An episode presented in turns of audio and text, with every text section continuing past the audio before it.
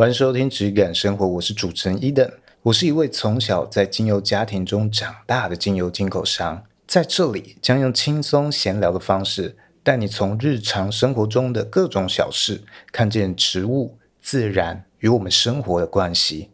无论你是否曾经接触过精油，都可以在这里和我一起探索你理想中的质感生活。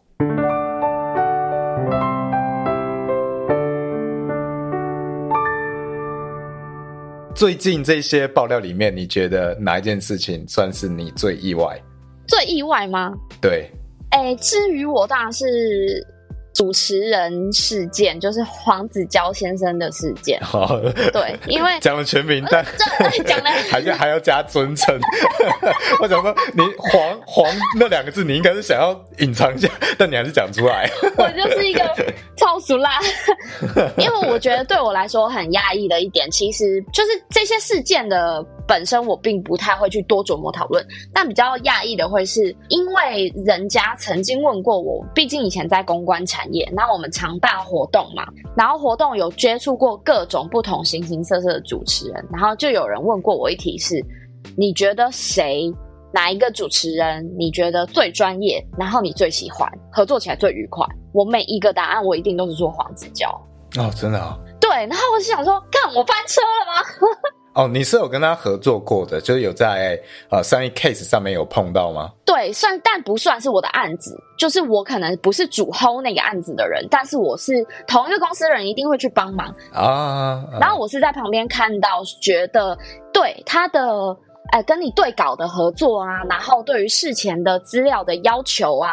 等等的，其实是很很仔细而且很认真的。所以当这件事情被爆出来的时候。我当然是会觉得他做过的那些事情的确是很可恶的。但是我觉得，就像我们拿林俊杰来说好了，就是他是不是一个有才华并且专业的人？我相信是的。但他是不是一个很可恶的人？我相信也是的。可能他对某些人……哎，这个你就 这个我就讲的很，这是有点敏感啊。对，毕竟这这件事这些事情是没有被证实，它不像是这些 Me Too 事件一样是真正有被证实。对对对，哎，我觉得不能这样讲。哎，它其实算早期的 Me Too，只是。一直都没有人去正视这件事情，大家比较把它当成谣言或者是八卦来诉说，没有像最近是有一个风潮起来。我觉得比较像早期的 Me Too，但是那个时候的性品观念等等的，我们可能也不是那么先进，所以很多人甚至连女性都是把这件事情当成茶余饭后的笑话来看待而已。好，这件事。呃，真的是十几年前就听过，一直听到现在。对对对对对对对，就以前在 Facebook 最红的时候，然后不是有爆料什么什么或靠北什么什么什么的论坛里面被爆出来的，那它也是匿名系统，所以呃，真实性的确的确匿名系统真实性没有办法完全确定嘛，但是那时候也是连环爆，爆出很多人。不过我也不晓得为什么，就是大家现在也没有再站出来，可能 maybe 那些当事人都走过了，然后也 maybe 这件事情就这样过去了，都有可能。但的确，如果你要说就是最近的这些，我最讶异的可能是黄子佼的事情，但我必须说最有感的并不是黄子佼的，不然谁？是最有感的其实是我自己亲身经历过的哦，自己就是其他的哎。诶他的上上一个，现在是有时间学他的上上一个哦哦，相关的。对，这边先跟大家讲解一下，就是呃，我们今天在聊的就是最近这阵子，现在是二零二三年的六月，现在有很多的艺人被爆料，那也是 Me Too 相关事件哦，从这个人选之人这一部影集啊，呃，延伸到了。政圈的 Me Too 性骚扰，然后现在到了演艺圈，这些明星名人一个一个被爆出来。嗯，那我们现在的主题既然是比较偏向结合生活，那现在时事也能比较搭上，我们就试着。融合进来，我们一起来讨论，比较轻松一点。对，哦，借此来发挥一下，讨论到再回归到我们的生活层面，我们怎么样去看待它？OK，今天大概主轴是这样，哦，给一一些没有在关注凡间俗事的人一个 一个序章的讲解。嗯，今天大概是这样子。那你刚刚讲到你，你曾经有。被呃涉及到相关人物的故事中吗？我觉得应该不是这样说。哈，我也会比较直接讲说，我以前其实就是大家可能就是我们的老听众有听过，我前几集是有在讲说我我我妈可能以前有心梦哦，让我去学一些可能像是表演啊，或者是舞蹈等等的东西。然后我小时候其实就去上过许杰辉的课，那他其实不是。他不是我们不是单上他的课，而是他是一个学院，就是像那种王伟忠啊他们开的那种艺能学院，就等于说你只要初选有过，然后复选也有过，然后你缴钱就可以去上课的那种地方。所以想当然尔，那边来的人其实应该都不会是真正的表演专业，或者是要上进阶班，其实都是比较偏素人。然后我们班是戏剧班，我们那时候就。有两个导师，第一个导师我到现在都还蛮喜欢他，希望应该是不可能翻车。第一个，他被上了一个诅咒，我应该不会压谁翻，看你有多雷。好啦，他是郎祖云，那他其实功底很厚，然后但是他是属于那种严师型的，他不会把你当成素人，他会把你当成真的是，比如说表演系的学生，在认真的对待你。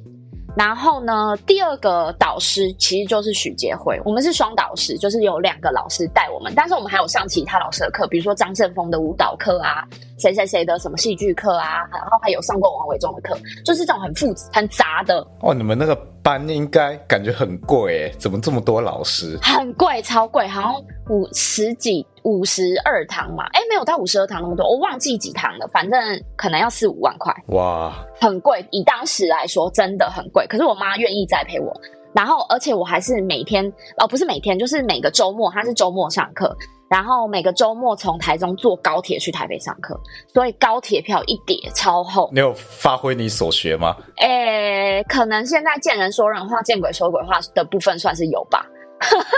哦，oh, 所以这些精华都发挥在 Podcast 了。对，有有有有，我们收割在这里收割，许杰辉教的都体现在这里了。也不能这样说，还有其他老师啊。好，反正就是因为是双导师，所以导师排的课会是最多的，相较于其他比较像讲师的角色来说，讲师可能就只有一堂课。然后导师的话课就比较多，所以我们可能呃上半午就会是导师的课，下半午可能是其他老师的课，这样子类似像这样的安排。其实但年代有点久远，我确切的时间我忘记了。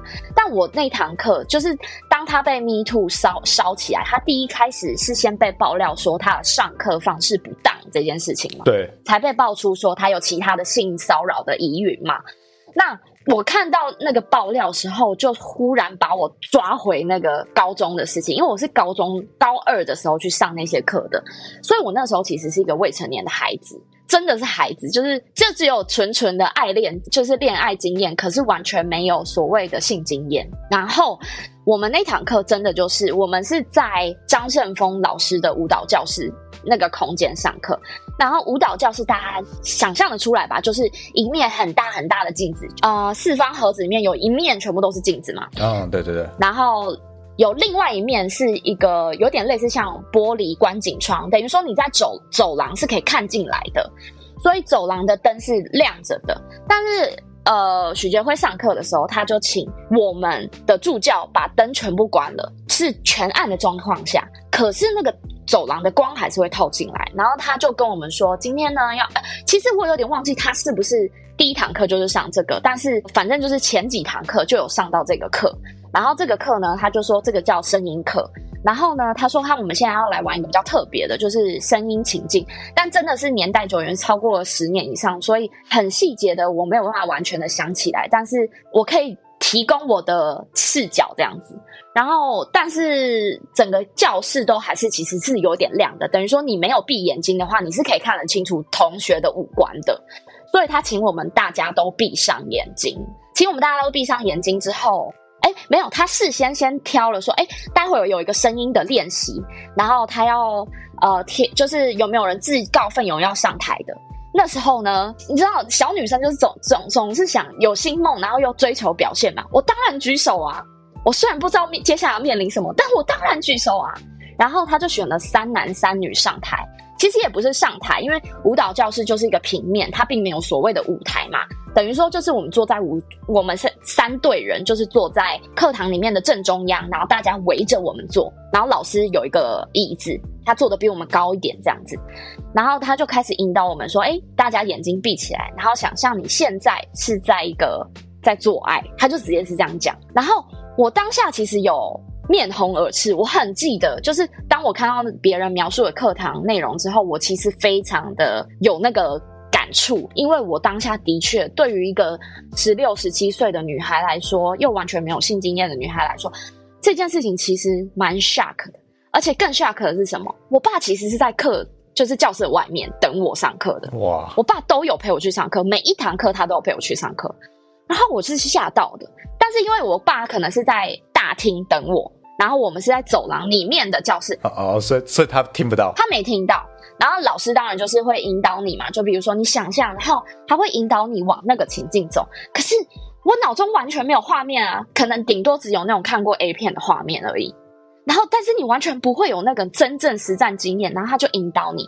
然后我就是突然又切回切回，就我在正在看那个爆料的人的文章，我还想到一件，有一点，如果你要说这其实比较像马后炮，但是有一点细思。哎，你你你讲故事好累哦，你还会自己切分镜。我现在跟大家讲分镜，现在开始转到我。现在 right now 的我，就是现在这个，不愧是电影系的人，二十九岁的我。好，有一件事情蛮细思极恐的，就是我们被挑上台的三个女生。都是未成年啊。其实班上有很多其他也有可能有接触过表演经验的人，但是他们都没有，他们都没有挑选他们，他反而挑了三个未成年的孩子上去。然后我其实如果是那个当下，其实我嗯这件事情我回家也有告诉我妈，因为我我其实跟我妈的关系很紧密，所以基本上我去上什么课，学到什么东西，或我想想怎么分享的，我其实回家都会跟她说。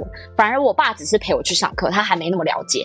但是我妈、我爸还有我，那在那个时空里面的我们三个人，其实对于这个课，我们竟然没有半点的。迟疑也没有半点的觉得不妥的地方，我反而是到现在的此时此刻，我看了这个文章，然后我看了后续的其他事情，我才觉得，哎，这个课的设计好像真的蛮特别的，蛮不一样的。因为如果你要比拟的话，其实，在同一个学期里面，我们有上了另外一个老师的课，他也是一个表演的老师，然后他。引导我们的是全班，就是大家找一个舒服的角落，然后每一个人都眼睛闭起来，然后想象你在洗澡，然后但是这个东西比较像是你去练习，就是肢体的部分，然后所以老师请你眼睛闭起来，也是就是我我们只要专注在我们自己的那个表演上面就好，我们不需要去 follow 其他别人的，反正就是两种，其实就可以马上显现出来，诶他的课程设计好像真的蛮特别的。我当下其实老实说，我只除了面红耳赤外，我并没有觉得被冒犯。可是，在此时此刻，我现在二十九岁，快要迈向三十岁，成为一个人妻，并且是人母的路途上，我觉得，我靠，其实蛮不妥，而且蛮被冒犯的。我到了，我过 我过了十年之后，我才觉得被冒犯。所以我我其实蛮能体会那些。现在才愿意站出来诉说他当年的遭遇的人的感受的，因为或许那个当下他真的并没有觉得不舒服，或者是觉得有不舒服，他也不敢讲。尤其是他年纪又那么小的时候，对，我我我像我那时候才十七岁，我就觉得我什么都没有表演都没有接触过。又是一个这么有威望，然后呃，在表演圈里面有名声的人来教我，我当然啊、呃，你不敢去质疑，对，我没有，我没有完全没有质疑的心，因为我会觉得我就是一颗海绵，老师教我什么我就吸收什么，我就是想想要尽可能的把所有东西学会，看有没有哪一天可以出道。哦，现在来看就是没有办法嘛。你 在 Podcast 出道了，但是我当下我就觉得，哎、欸，我在看完那个文章当下，其实那个晚上在哄睡女儿的过程，我就觉得，哇靠，其实感触蛮深的，就有一种说不出来的奇妙。我不会觉得怪，但我觉得奇妙，因为我觉得如果你要比较马后炮的来说，也有可能是我当时我爸 always 都陪着我。然后呃，所以我没有被怎样，也有可能有人可以这样说，也有这种观点可以解释。可是我并不觉得，呃，老师当时是有抱多大的恶意，因为他其实上课其实蛮诙谐的，就是他是用那种很风趣，就像他在表演一个角色的那种感觉去带你带动你，所以当下其实我真的没有感觉到不舒服，除了面红耳赤以外，没有任何的不舒服。那个面红耳赤比较。多的是来自于我并没有性经验这件事情，然后但是要在众人面前发出呻吟声，我可能有点害怕哦，所以我还是有意思意思叫个两声，但是主要在叫的都不是我。对，我觉得我们把这件事情拆解来看好了，就是我们先不去看说许杰辉他去对。别的女艺人啊，在其他故事里面毛手毛脚是哦，她去戳别人的胸部什么，我们这些都先不去看，先看嗯这个课程本身、嗯、哦，这件事情是最早被。爆料出来，关于他的故事里面最早被爆料出来的，那时候其实有一派说法是说，哦，这就是一种教表演的方式，呃，可能国外也有在这样子教。哦，那嗯，其实我们可以想象这种课程是真实存在的，但是我觉得我们也可以来讨论，这中间是发生了什么事情，或者是他是哪些处理方式错了，他才会导致有这样子被冒犯的疑虑。嗯，你觉得他可以怎么做得更好？我觉得可能这个是需要事先让大家都知道的，而且我觉得从现在来看，的确我们班上有很多男生或者是女生，我就不管男男女女都有是未成年的孩子，所以在这件事情上，我觉得你要上这个课没有问题，但是你不应该是在课堂开始了之后才跟大家说你今天要来做这件事情哦，而是在一开始。可能学期初的时候有这个课表的设计的时候，你就要跟大家讲哦，我的比如说哪一天的哪一个下午的这一堂课，我会上这个东西，请大家先有个心里的底哦。然后你你觉得没有办法，你要跳过，那你跟我讲。对，我们可能可以更改课程的设计等等的，或者在招生的时候就讲说我是有这样一堂课的。对。对，好，然后他目的是怎么样？那你可能会觉得有哪一些的冒犯，那你可以跳过，而也许是这样子的设计。对，因为不是说你未成年就完全不可以接触有关性相关的表演学习嘛？是哦，因为有很多的性平教育也是从小开始嘛，所以它可能也可以涵盖在这里面的一部分，只是怎么呈现？我觉得比较多。的也不会说这只是完全是在讲性的课程，我们比较 focus 在声音嘛。但声音的训练其实有很多种，只是他用了一个比较可能让大家觉得有趣的方式，他认为的有趣啦，让大家去用这个方式来学习声音发声啊，然后声音表情啊等等的。但是我真的觉得是需要。尤其是在有未成年的孩子的状况下，你是需要先让大家知道，并且我觉得更好、更安全的做法是，他的爸爸妈妈也都要知道有这件事情哦。因为未成年的孩子的确没有办法帮自己做决定。我觉得那个设计不是因为法律规定，而是因为我们不知道，可能嗯，应该说孩子。比年纪比较小的时候，你会他会不知道后果是什么，或他会不知道什么叫做被冒犯，或什么叫做 OK 的。况且是在一个其实你说整个学期下来，他上过他的课很多次吗？好像其实也没有到很多次，顶多可能一只手数得出来，可能五次吧。类似像这样的课程设计上，那其实我们是在一个没有建立起很 close 的信任关系上面的。那你就直接要来这件事情，我就觉得这个是可以被优化的。这的确是不是在前几堂课就可以去练习的东西？毕竟它牵扯到比较私人的部分。嗯，但如果你今天是用其他的表现来学声音这件事，那我觉得就没有问题。比如说，我们可以想象，呃，你是个歌手或者是什么的。我因为我毕竟没有呃表演的。呃，太多的底，所以我没有办法去说课程可以怎么设计。但是我觉得一定会有更多更有趣的方式，或者是不会那么被冒冒犯的方式。嗯，了解。那像未来你女女儿如果要想上类似的课程，你会怎么样去？我会跟她一起去上。啊，你会坐在走廊？我我会直接贴在那个观景窗那边看这一切的发生。不妥的时候，我就会冲进去。所以女儿是可以。上这个许杰许杰辉的课吗？哦，他现在已经已经被那个呃场封封尘封起来了，是被雪藏被雪藏 黑名单。对对对，所以没有办法没有办法上他的课吧。但是其实我哦，我突然想到，他其实，在课堂开始之前，他又讲了一句很耐人寻味的话。他说：“我们今天要上这个课，他要跟我们讲说，我们来我们来那个练习做爱的声音。”然后，但他后面接了一句话，我忘记是在前面讲还是在后面讲，反正我确定他要讲那句话。他就说：“啊，你们不要出去给我那个乱讲哦，等下害我身败名裂之类的，类似像这样子的语境，就是说，哎，你们不要到处乱讲，我们这是正规的训练哦。啊，不要到处乱讲，等下害我呃吃上官司之类等等之类的这种话。他有讲过这样的话，在那堂课里面。”哦，好像要创造跟你们的一个默契一样，或者是对，他要把你们暗示这是一个正规的课。对，有可能。我其实已经没有办法去考究他当下的心情是什么，或者他为什么要去做这样子的事情。但是综合的来看，如果你把所有事件就被爆料出来的所有事件综合来看，的确那堂课会让我有一点不舒服。但是你说十几年前的我，我完全没有这样的感受。那个当下，因为我并不也并不知道，第一个是他是老师，他我们是有权力不对等的关系；第二个是他其实是威望不错的人，所以我们算是某种程度是相信这个老师的。再来是我的心态，就是我想要多学一点，所以我愿意去上这样的课。可是现在的。二十九岁的我来看，我会觉得，如果当初可以选择，我可能不会这样选择，我可能会更有意识的选择。了解。哦，天哪！其实我在想说，哎，原来我有一天会成为社会新闻上面的。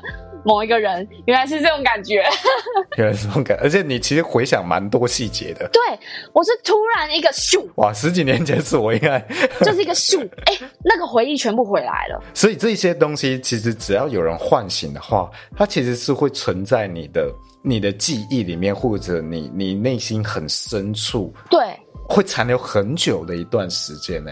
对，所以更何况是那些真的。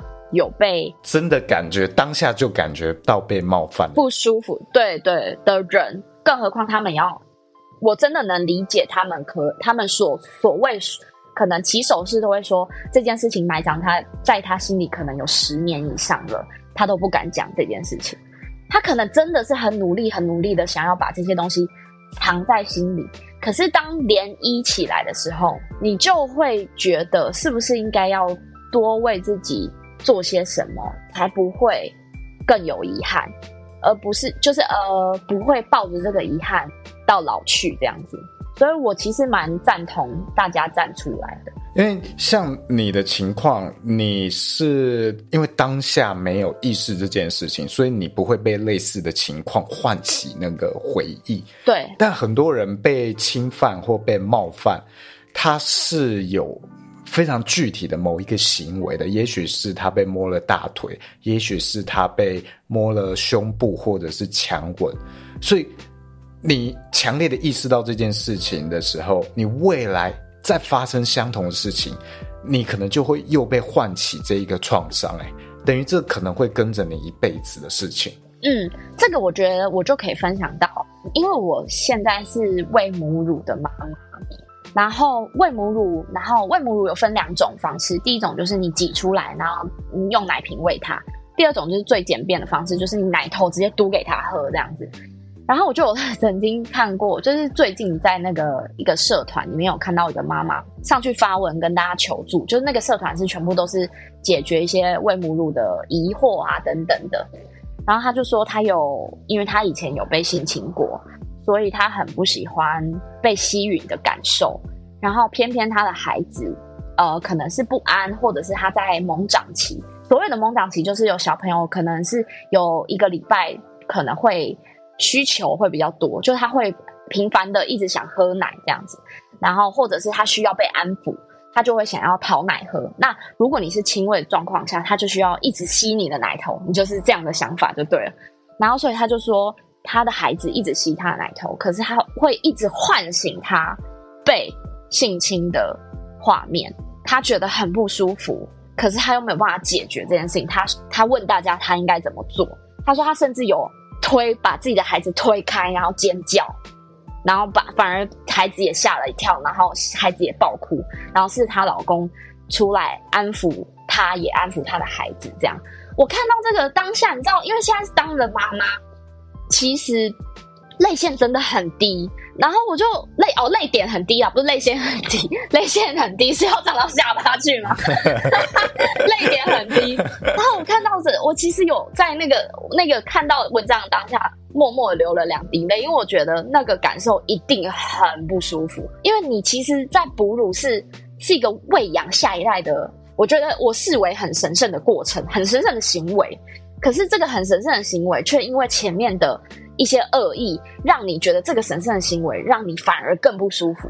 那我就觉得，天哪！如果我真的还好，还好我活到现在算是蛮健康，也没有发生过什么样的事情，只有这样像前面的这种擦擦边球。我我真的没有办法想象，如果是那个妈妈，我会有多崩溃。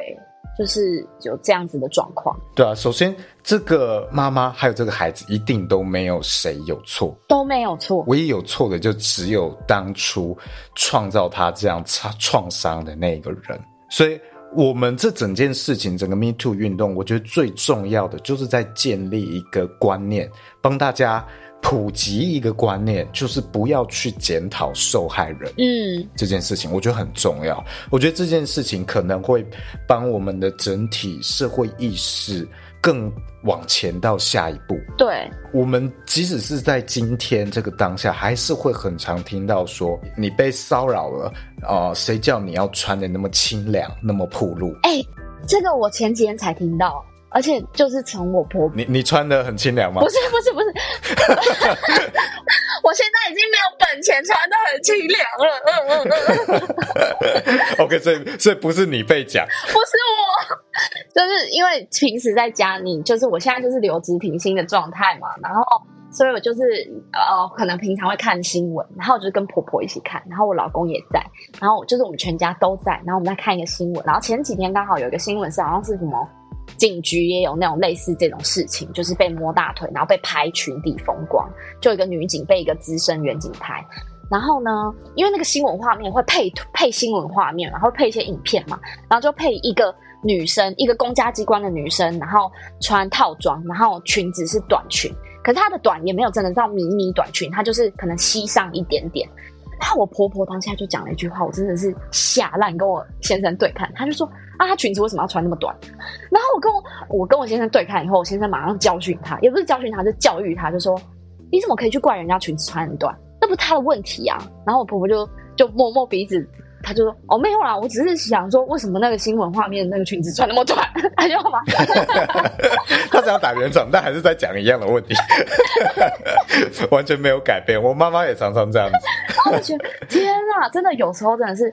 无形之中，我们受到这样的教育，真的是会一代传一代。然后你就，如果你真的没有意识到这件事情的话，你就是会这样子把这个观念传传给你的女儿，你的女儿再传给她的女儿，她的女儿再传给她的女儿，然后就这样一直传下去。可是你有没有想过，诶，如果单论这个事件来讲，受害的是女性，因为她被偷拍嘛，那你怎么会用一个女性同为女性，然后你还要去为难另外一个女性？明明就是她受伤害，就是当下就觉得哇。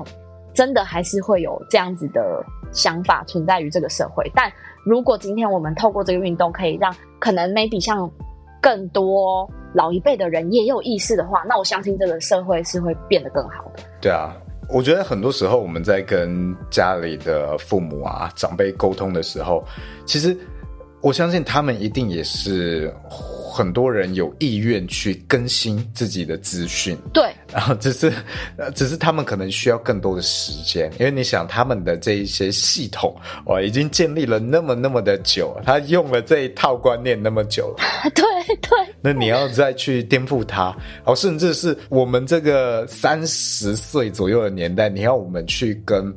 可能现在十岁的小朋友有一些东西要 update 更新变成他们的版本，我们也有困难，有很有困难。对 对啊，就是像要我们用小红书一样哦，那我有点哎、欸，没有，我有在用，我有在用。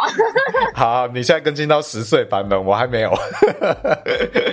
或者是呃，现在很多新一代也许会比较没有那么想结婚，或结婚这个概念对他们他他们来说可能。并不一定代表长久永恒这件事情。嗯，那对于呃很多的长辈老一代的，可能会觉得很无法理解。对啊，很多类似的东西，我们要互相体谅一下，然后用一些新的视角、不一样的视角，重新去共感一下。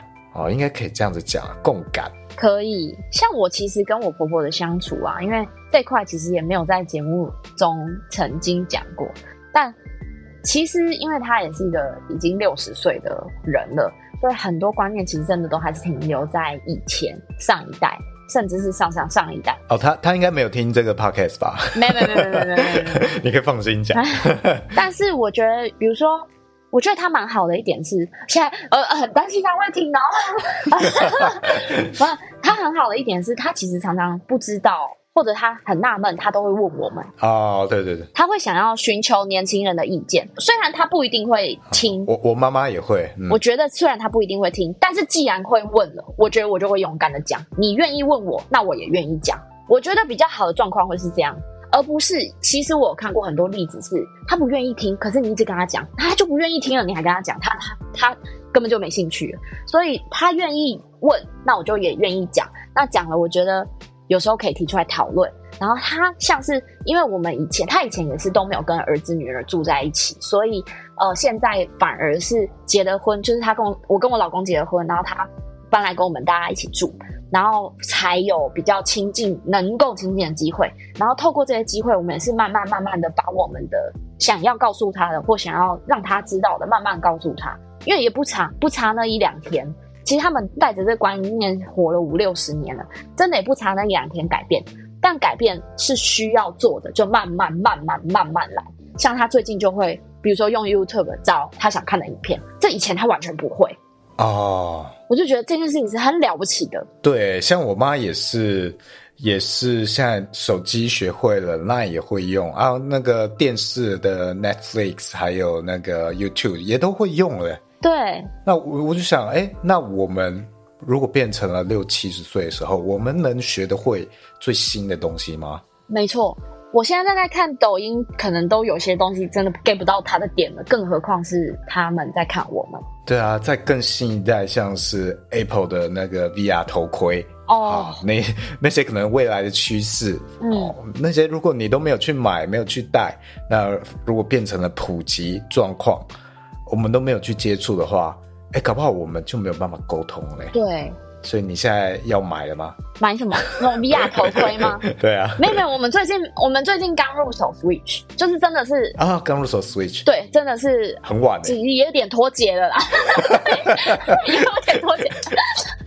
我还惊讶了一下，我惊讶不是哇，你入手 Switch，是哇，你现在才入手 Switch。你不要拿你最近入手那个什么 ROG Ally 来来来打我，没有没有，哦、我们我我我，因为我最近是为人母，所以比较没有时间，但是我们好不容易挤出一点时间入手 Switch，然后我就有告诉他说，哎、欸，我们最近买了一台 Switch，然后他说，哦，那是什么东西？然后我就跟他解释，就我跟我老公我跟他解释，然后说，哦，有点像 Wii 那样，我说，对对对，但是可以带出门这样。哦，他还知道 Wii 那那蛮厉害的。对对对对，蛮厉害的。然后哦，因为他们以前也有买过 Wii 这样，然后呢，我就跟他说，哦，我们有买一个软体是 Just Dance 可以跳舞，然后我们因为我们最近真的太忙，都没有时间再拿出来跳这样，然后他就某一天就。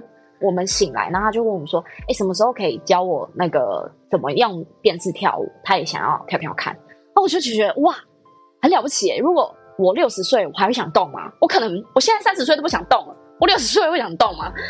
所以我觉得，像他们如果真的愿意提出来的时候，你就要趁那个时候赶快灌输一些其他的东西给他。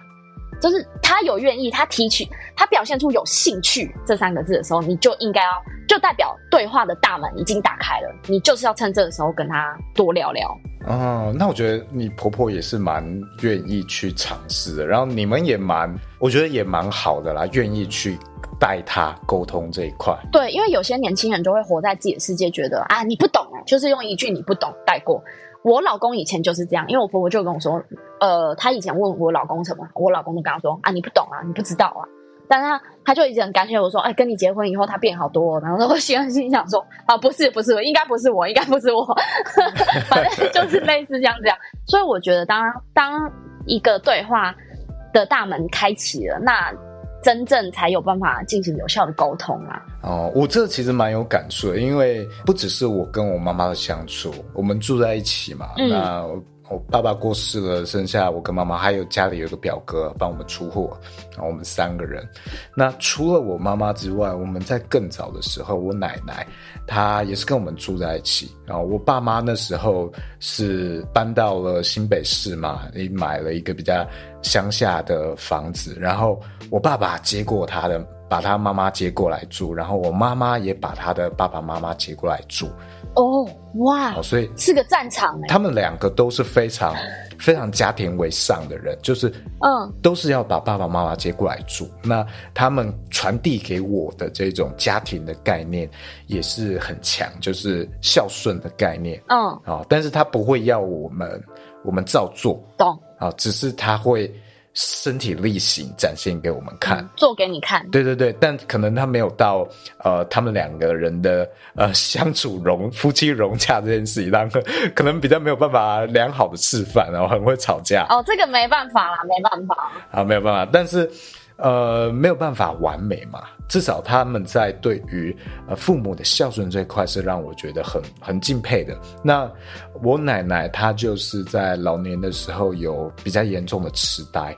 哦，oh. 一天同样一个问题可能会问到好几次，哦，oh. 就是你吃饭了没？这件事情可能会问到五次六次以上。那那时候我还很小，我还只是大概小学幼稚园的时候，那我就会很容易不耐烦。嗯，没错，我觉得一定我会有。可能很很失礼的时候，毕竟我就是一个小朋友嘛。但是逐渐这个长大的过程，可能到了国中啊、高中哦，他最后的几年，我开始会学着比较能够去用耐心处理这件事情，也是在我觉得算锻炼自己吧。对他来说，你每一次的回答都是不一样的。嗯。你回答过一次之后，他下一次就重置了，所以他又会是新一次的。那你有机会借由呃类似的回答，你可以每一次都让他感受到那个关心，或者是被关心。那我觉得这些其实是也是很宝贵的一些相处，但你自己要能够意识到这件事情。嗯，如果你一直意识到就是你在浪费我的时间啊什么的，那你你们。是很难相处下去的。这个是双向的，就是不是是双向的。呃，其中一方，对，你自己要切换一下，因为他没有办法控制，那你能控制的就是我自己的心态。嗯，没错。那你就当成自己磨练自己的心性吧，磨练自己的耐心。那我觉得对自己也会很有帮助啊。那像现在我在跟长辈沟通的时候，可能就会比较豁达一点吧。哦，包括跟我妈妈沟通，也是或多或少会有一点点，有时候有点不耐烦。哦，像我们。讨论到了一些比较呃年轻人观念的议题的时候，哦，像可能讨论到同志啊，或者是同性婚姻啊，嗯，或者要不要结婚这件事情，哦，这些我们都很很常会有意见的出入。那他也会表现的，嗯，我是愿意听的啊，但是我讲了之后他会反驳。那 我愿意听，但不代表我不会反驳。可是你其实严格来讲，嗯，我们跟同才之间也有可能是有这样子的状况，就是我愿意听啊，但是我还是有我的观点啊，对不对？哦，对，其实不一定是因为对方是长辈，对，我们跟同才同年龄也都会有这样的困扰，对啊，只是我觉得我们可以再多把一些耐心留给家人啊。你想我们在对外的时候，对别人的时候，有时候我们也都展现的很有耐心、很有礼貌啊。真的。那是不是这种耐心、礼貌，我们可以多留一些给家人？就是不要人设的爱爱有爱心、有礼貌，反而是你要做真实的、真实的你自己的时候，应该才要有这些东西。对啊，我们不要把那些耐心、爱心、关怀什么的都留给外人。呃，留些给自己人嘛，自己人才是我们真正长时间相处的。我们自己很像在宣导什么 家庭伦理的重要性之类的。这是聊的有够杂。对啊。但我觉得其实重点其实都是，其实应该是说，我其实有在想一件事情，是我们很常讲的很多观点，其实大家都晓得，包含我们前面在。介绍，比如说芳疗的东西呀、啊，精油的东西呀、很多事情的事物的本质其实都是一样的，但是常常往往到我们身边最亲近，或者是跟我们自己有关的时候，你就会忘记这件事情了。我觉得有时候可能是因为我们想到只有想到我们自己，或者想到我们呃我们身上的事情而已，并没有去 care 到整个大环境或整个世界是怎样在变化。就拿一个点来讲好了，就是像黄姓主持人的自爆呃影片，他其实我觉得他全部都就是把很多人都爆出来嘛。那我们就不论他的事情的真实与否，但我在看这件事情，反而是在看他生病的非常严重，原因是他完全都沉溺在自己的那一块。他啊，但他有说一句话是：反正我才不管你们去死。反正也没有人管我去死，可是其实你自己可以管你去死啊！就是你自己才是你可以救赎你自己的那个人。可是他反而把这件事放掉，而且他就有一点自溺了。我觉得有点自溺自爱的那种感觉，就是我只关心我自己，然后我看到别人过得好，我就愤愤不平，觉得为什么他明明也吸毒，他却没事？为什么他明明也劈腿，他却没事？我要把你们通通拉下水，因为我不好过。这完全就是很自私的关注，只关注在自己身上。那我觉得这个很大很大的几率，我看他就是哦，其实我看他在自毁的时候，我觉得就是他生病的非常非常非常严重。他被那些人设的包袱压得太重了。哦，对，他的人设是真的很高，就是啊，一个很完美的主持啊，有音乐素养啊什么的，一个好人的形象啊等等。我觉得他应该是没错，这些东西扛的对他来说扛的压力太大了一点。哦，但是这完全不构成他做错事的理由。呃，我觉得他没有办法去在。用他也是受害者这件事情去开脱，我觉得这些你的对的事情、错的事情，全部都要拆开来去计算。嗯，没错。而且像前一个先生，然后就直接讲了，一直很害怕。我想说新闻都报，我在怕什么？对啊，这么多怕事。反正就是佑胜不是。呃，后来也有传讯息给当事人道歉嘛，然后他第一句话不是劈头就说我也被性侵过，其实看了真的很恼火哎、欸。对啊，你到底有没有要好好道歉？对啊，真的是，真的是，哎，真的，哎，我差点要进佑生他们公司哎、欸，就是这种事情就看了会让人家很火。我觉得火的点是你已经侵犯了他人的权益，让人家觉得不舒服了，你却还起手是还。告诉别人说：“哎，我跟你一样。”什么时候轮得到你这样说了？我真的会看到，会蛮生气的。真的就是很气、很气的那种。就是明明你是加害者，你却装的一副你也是受害者的样貌出现。我觉得道歉就好好道歉了。真的，而且就是有你敢做了，那你就要敢当，就勇于勇敢承承担起这样的责任。我觉得没有说，因为在黄子黄子佼的自爆里面，他有提到一句话，他说。性侵的更生人都有一个重生的机会了，像我们却没有这种机会。他有类似说这样的话，可是我觉得这件事情其实就可以凸显出他真的把这件事情看得，也不能说看得很重要，就是他把这些全部混在一起，然后觉得对他永以后就毁了，所以他干脆也毁了。真的就像你说的破罐子破摔。因为一等前几天自己发文，然后写说是破 破罐摔罐，我想说这是什么成语？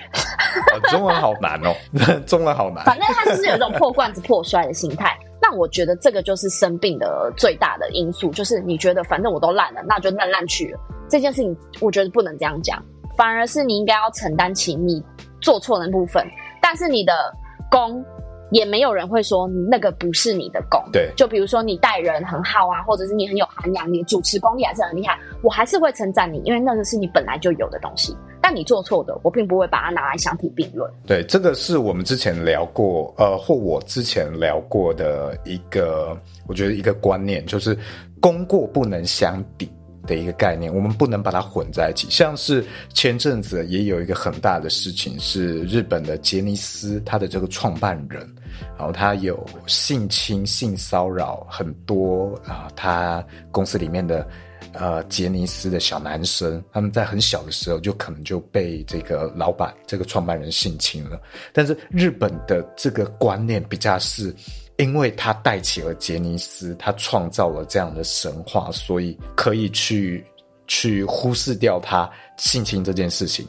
日本他们那边，我听到跟感受到好像是这样的一个一个感觉，好像他做了对的事情，或他做了呃很厉害的事情，所以可以去忽视掉，或者是抵消掉他做的一些错事。我觉得这个都是。不成立的，嗯，或者我觉得台湾也很幸运，我们有机会去讨论这件事情。在很多我们认为很先进的国家，或许没有机会用这样的视角去讨论。所以我觉得这是台湾，我我觉得很幸运的一件事情。嗯，哦，我们绝对不要把他们做的对的事跟他们做的错的事混为一谈，混在一起谈。嗯、对对对，黄子佼他一样也可以是，仍然是一个成功的主持人。但你没有办法抹灭他就是做了错的事情，嗯，哦，这些都拆开，他可以去，也许他未来可能要面临司法的责任啊什么，他可以去面对。但我觉得台湾也比较有机会，呃，在他偿还完他应该去偿还的债务之后啊，或者是刑责之后。仍然有一个回到他发挥他专长的机会，因为我们看过很多人都这样子哦。台湾好像就是一个很容易原谅这些人的环境。我觉得也不能说很容易原谅，但是还是有很好的例子。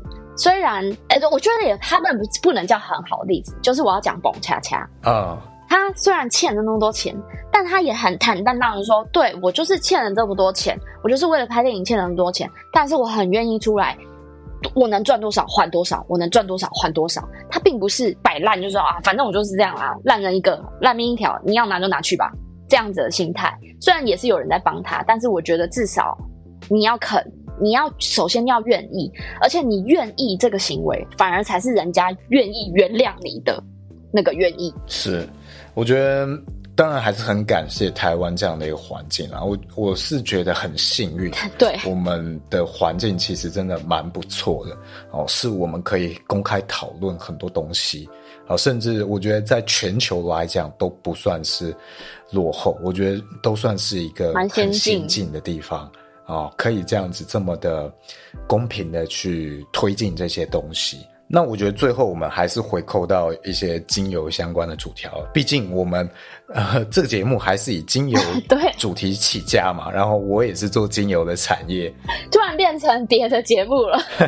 我觉得现在就是不断开发各种比较生活相关的主题啦，嗯，因为植物疗效什么，我觉得就给别人介绍啊，那我我们可以用我们的方式来聊，怎么样结合生活，嗯，我觉得。我们前面有聊到一件事情，是在培养自己的耐心这件事情。我觉得其实不只是在家庭和人际关系，其实跟你在使用香氛类或者是精油相关的东西，或者是自然天然的东西，我觉得它也是一个很重要的一个修养跟训练。嗯，为什么会这样子讲？其实这个东西跟吃东西有点像，当你没有耐心的时候。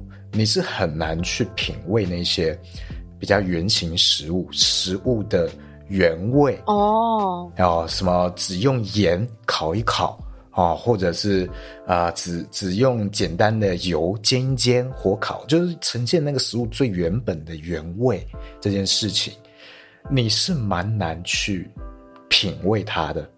那在这样的情况下，如果你是一个很急躁，你就是追求感官最大化。你在某一个瞬间，你就是要吸收到这个感官上面最最强烈的冲击，你很难去品味到这个层层面。以食物举例，你可能就会去吃到呃零食，或者是非常 fancy 梦幻的甜点，很简单粗暴，很好吃，糖很多哦，调味很重，这些那你可能呃缺乏了很久的东西啊，哦，马上塞一口，哇，好爽！真奶来来一杯，吸一大口，好爽，就有点这种感觉。那当你处在这样的情境状况和身体状态的时候，你是很难去。品味到更深的东西，当然这个跟你自己的需求也有关。如果你只是要体验这些这些层面的东西，我觉得那也没关系。但是，我觉得你如果是这样子需求，在面对香味或精油或者是植物油这些东西或天然的东西的话，你是我觉得不太有立场去讲述你是一个天然的追求者。我觉得你你只要没有办法慢下来去体验的话，你是很难去用好精油的。嗯，啊，我说的不是说好的精油你去筛选到，而是你可能连它怎么样去相处啊，怎么样好好的让它参与到你生活里面，你都比较没有办法。其实是不是就是？我们更有意识在使用，或更有意识在挑选，就是更有意识在我们生活的每一个环节里面去认知这件事情，去体验这件事情，而不是好像身体开自动导航哦，他叫我去哪里我就去哪里哦，我吃什么都不用想，然后哦哦我肚子饿我就买麦当劳来吃等等的。这样子的状况啊，我觉得是，我觉得其实是分阶段啦。我在前几集有讲到一件事情，就是呃，这个品味的养成，或者是使用的养成，或者是任何一个专业的养成，它都分了呃好几个阶梯嘛。嗯，那每一个阶梯有它代表的使命，每一个人踩上的第一阶，它一定不是那个最救急的状态。啊、哦，你要让他去，呃，你在品酒的第一阶段，你就让他去品到，哇，这个几年份，这个里面的呃阳光，里面的水什么的，你没有办法第一阶段就踩在那个位置上嘛。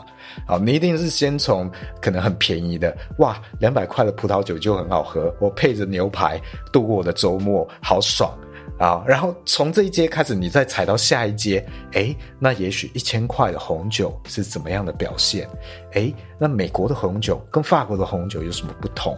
哦，我们这样一步一步踩上去的，所以我不会说你今天是在你很喜欢香氛，你很喜欢扩香品或蜡烛有什么不对，但是它可能是带你进入这个这个领域啊，也许是第一个阶段，你踩的第一个阶梯。但后面还有很多很多东西你可以去体会，我觉得它的曲线有点像是这个学习的阶梯，或者是学习的曲线。第一步就是你只要对这个东西产生兴趣就好啊，这个领域的任何东西，有东西让你产生兴趣，我觉得那个都很好。好，你不用有任何的负担，你不用背负任何的东西，你喜欢你就用，你也不用不用去觉得说啊，你要去。只能用最好的，还是哪一些东西就很烂？你不要用，你说你喜欢什么就用什么就好。到第二阶段，我觉得才是你刚刚说的，你要开始去留意，你要去体验这一块啊，体验它是什么样的表现，它怎么样跟你相处。然后我觉得到了第三个阶段是。它已经融入在你的生活里面了，你不需要刻意的留意，它就已经是你很自然而然哦，能够去辅助你生活的一部分。就好像食物在我们生活中是很自然而然的一件事情嘛。那也许是你的饮食模式啊，已经变成了一个习惯。好，那这个习惯是你不需要去强求，这个饮食不是你会让你觉得痛苦的东西，而是。啊、呃，也许这个我讲的是一个健康饮食好了，可能地中海饮食什么的，它已经融入你生活，不会让你觉得说你要吃地中海饮食，你要吃沙拉或橄榄油，让你觉得很痛苦，已经不是这样了，已经是自然而然，然后也会给予你能量的回馈，让你真正从身体到心灵都感觉到开心的一件事情。所以我觉得，我目前来看，它是这样子三个的阶梯。啊，所以如果你今天听众你有任何啊、呃，例如你喜欢香味啊，喜欢精油，或者你生活中的任何东西，任何领域的东西，我觉得你也都可以用这样子的阶段去给自己一个比较好的了解，了解你自己现在在哪一个阶段，大概是这样子。嗯，这样回扣有有 OK 吧？有成功不会太远吧？不会啦，我们讲什么都 OK 啊。好啦，那。我觉得像这样的主题也可能需要听众的一些回馈反馈。对对对，嗯，因为算是我们近期比较新的尝试，比较大的变化了。嗯，也是我回归后的尝试。对，我觉得这样的主题也比较适合你回归来聊。我自己聊的话，会越聊越硬，越聊越理论。对，比较闲，像这样闲聊的模式，我觉得啊，比较适合生活一点的东西。因为我觉得。像是如果我们硬，的确也是，如果你硬着一直要讲跟精油相关的、植物相关的，老实说，可能有些听过的人他会腻，这是第一点。第二个是刚想进来听的人，他也可能会觉得，哦，这什么我听不懂，算了，我去听别的。所以我们还是希望，因为我们致力于就是把这些事情跟大家分享，所以还是希望可以更贴近生活，靠回归。就是用生活来引导大家聊生活中的话题，然后来引导大家。哎，我们可以去做一些不同的尝试，或者是你有想要的尝试，也都可以去努力看看等等之类的。我会比较多从这些啊、呃、生活啊实事啊回扣到比较心态的这一块。嗯，因为理论知识这些东西，我们这一辈子都探究不完嘛。那但是心态是我们可以建立的。哦，什么样的心态去跟这些东西相处？那最终我们都还是希望是帮助到我们的生活。啊、我觉得不是要每一个听众去背负一个使命感，说哇，我要去为这个纯正的芳疗发扬光大什么哦，我没有希望大家去做这些事，而且可能也不是很有意义，因为你讲的正确，对别人来说有可能是侵犯到他。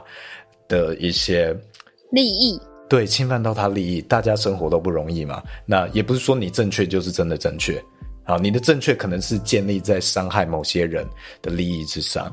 好，那我现在就想要跳开这些东西，所以这样的主题，我觉得也需要观众多给我们一些回馈。那我们也会再去调整，说，哎，那我们再往哪方向去聊聊看啊？像是轩有很多这种，哎呀，妈妈经，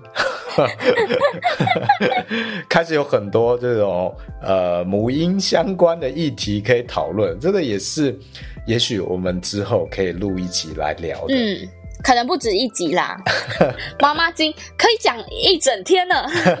好，那听众有什么想要回馈的，都可以到这个关于我们这边哦，点一下那个留言的连接，或者是 Apple Podcast 上面都可以留。好，那这一集就这样，谢谢大家，我们就下集再见喽，拜拜，拜拜。